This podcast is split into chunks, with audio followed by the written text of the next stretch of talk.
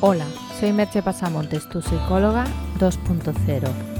¿Ha llegado la hora de hacer un cambio? ¿Te gustaría afrontar tu vida de un modo distinto? Contrata mis servicios de psicoterapia o coaching online o presencial en merchepasamontes.com. El podcast de hoy lleva por título ¿Por qué necesitas salir de la zona de confort?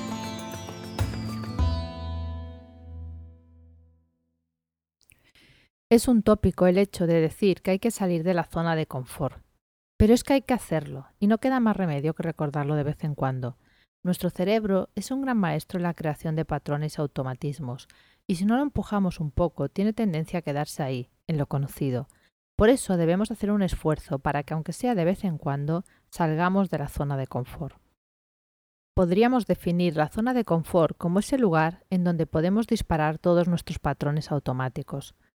Para tomar una decisión dentro de la zona de confort no hay que pensar demasiado, solo hay que actuar como siempre lo hemos hecho.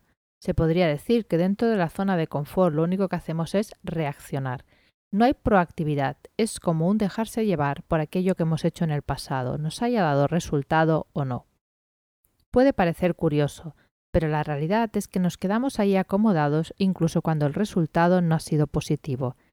El cerebro, además de crear patrones y rutinas con extrema facilidad, persigue un estado de bienestar, de homostasis, en el que haya un gasto mínimo de energía y se garantice la supervivencia. Por eso, si no hacemos algo al respecto, tendemos a la repetición de rutinas, y eso lleva a hacer del mundo un lugar acotado por los límites de nuestra mente, unos límites de algún modo autoimpuestos. Parte de todo esto también ocurre por un tema que ya os resultará conocido, el guion de vida. Nuestro guion de vida es un gran patrón en el que se aglutina multitud de pequeños patrones de pensamiento y comportamiento. Tendemos a repetir aquello que encaja en nuestro guion de vida y a rechazar o ignorar aquello que desafía el guion. Y así, día a día, vamos quedando cada vez más atrapados en nuestro guion y más incapacitados para ver que hay más opciones fuera. Muchas de ellas al alcance de nuestra mano. Gran parte del trabajo que hago en terapia y en coaching es que el cliente dé pasos fuera de su zona de confort. Cada uno de esos pasos le sirve para tener una nueva visión del mundo, ni que sea pequeña. Pero esas pequeñas nuevas visiones, todas juntas, empiezan a configurar nuevos aprendizajes. Y la zona de confort se amplía. A veces es la propia vida la que nos saca de repente de nuestra zona de confort, una enfermedad, un accidente, la pérdida de empleo, divorcio, etc y no suele hacerlo con tanto dulzura y cuidado como pongo yo en la terapia. Escucha el siguiente cuento. Andaban de viaje un maestro y su discípulo, cuando decidieron pasar la noche en una aldea. Al maestro se le ocurrió dar una lección de vida a su pupilo, y para ello le propuso localizar a la familia más pobre del poblado. Cuando la encontraron, se les encogió el corazón. Hallaron una casa hecha a pedazos y una familia hambrienta y vestida de jirones. Su fuente de subsistencia era una vaca esquelética que les proveía de leche, su único nutriente, y así esta familia dejaba pasar y morir sus días. El maestro y su pupilo pasaron la noche con esta familia, escuchando sus lamentos. Al día siguiente, cuando se disponían a abandonar la aldea, el maestro decidió que había llegado el momento propicio para su enseñanza. Se dirigió hacia la casa y sin mediar palabra degolló a la vaca ante la mirada de asombro de su alumno. El maestro prosiguió su camino mientras el discípulo le increpaba entre lágrimas. ¿Cómo has podido ser tan cruel? Esa vaca era el único bien material de que disponía esa familia. Los has arrastrado a una muerte segura. Pasaron varios años hasta que el maestro y pupilo volvieron a esa aldea. La casa en ruinas había dado paso a una mansión con grandes cultivos alrededor. El discípulo pensó con dolor que seguramente aquella familia se habría marchado solo con una mochila de hambre y desesperación a cuestas, y en su lugar se habría instalado otra más adinerada.